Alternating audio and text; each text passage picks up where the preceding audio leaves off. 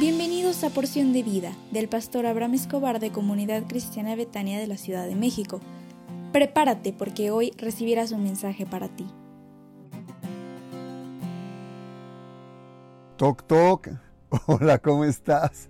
Muy bueno, muy buenos días. Hoy es un gran día porque Dios está contigo como poderoso gigante. Y le doy muchas gracias a Dios porque el día de ayer tuvimos una reunión hermosa en su casa y deseo con todo mi corazón hacer una oración de bendición para tu vida.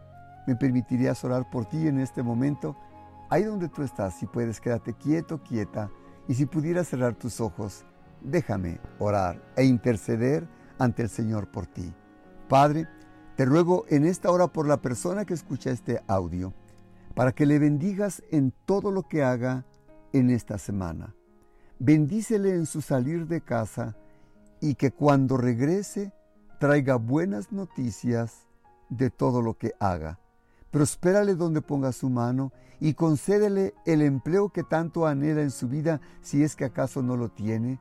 Y te ruego que le des de tu gracia, de tu amor, de tu bendición, que tus ángeles acampen alrededor de él o ella para protegerle, bendecirle y cuidarle en todos sus caminos, en el nombre del Señor Jesús. Amén. ¿Recuerdas que esta, este, este, esta ocasión anterior hablamos del milagro en la mujer cananea? Hoy quiero depositar en ti cuatro características que, que miro en la mujer cananea o sirofenicia. Uno, la actitud de reverencia hacia Jesús. Porque la Biblia dice que ella vino y se echó a sus pies. Como extranjera, con creencias diferentes, Seguro se enteró de Jesús y se humilló ante quien sabía podría darle la respuesta a su necesidad.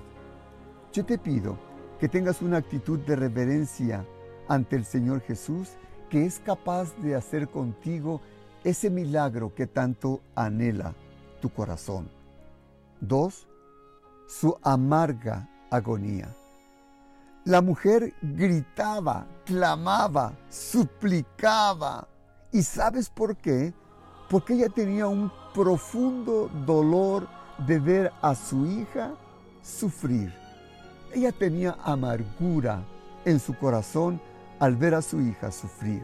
Tres, ella adoró a Jesús. Porque la Biblia dice que se postró en tierra y le dijo, Señor, no tengo dónde ir. Por favor, ayúdame. Eso es lo que tú y yo deberíamos de hacer cuando estemos pasando por momentos de crisis. Señor, no tengo dónde ir. Por favor, ayúdame. Te desafío para que tengas un corazón de fe, para creer que Dios lo puede hacer en ti y dile al Señor, por favor, ayúdame. Cuatro, su intenso amor por su hija. Muchas veces los hijos nos motivan a buscar la respuesta a su necesidad y buscamos a veces los imposibles.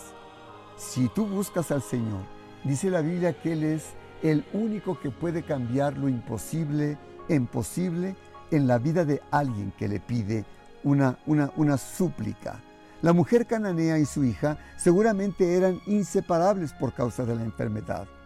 Por el dolor de la hija, la mujer cananea se estaba comportando como una excelente intercesora, esto es, toma para sí el dolor ajeno para hacerlo suyo.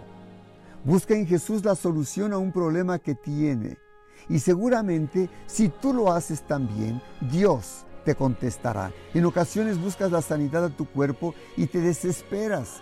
Pero yo te pido que tengas paciencia porque el que empezó la obra en ti la concluirá. Por favor, no te desesperes. Ten confianza y está en paz y tranquilidad y recuerda por favor lo que dice la Biblia, porque hay innumerables casos de hombres y, mujeres que no recibieron la respuesta de manera inmediata, sino que tuvieron que aprender a esperar. Hoy es lunes y no tendremos escuela de líderes porque, ¿qué crees? Reiniciamos el 16 de mayo el módulo 3. Y si tienes deseos de servir, incorpórate a este hermoso grupo de hombres y mujeres que buscan la enseñanza bíblica para aplicarla a la vida de quien quiere servir. Y si acaso tú no formas parte, pero quieres formar parte de este grupo, te invitamos para que el próximo lunes te inscribas con nosotros y cuando te mandemos la liga te conectas y estarás inscrito de manera automática. Te esperamos con mucho cariño el próximo entonces, lunes 16 a las 19 horas. Y por favor, te espero hoy a las 20 horas a la reunión de casas de salvación. Ya te envié la liga a su tiempo por Zoom. Que tengas un hermoso día.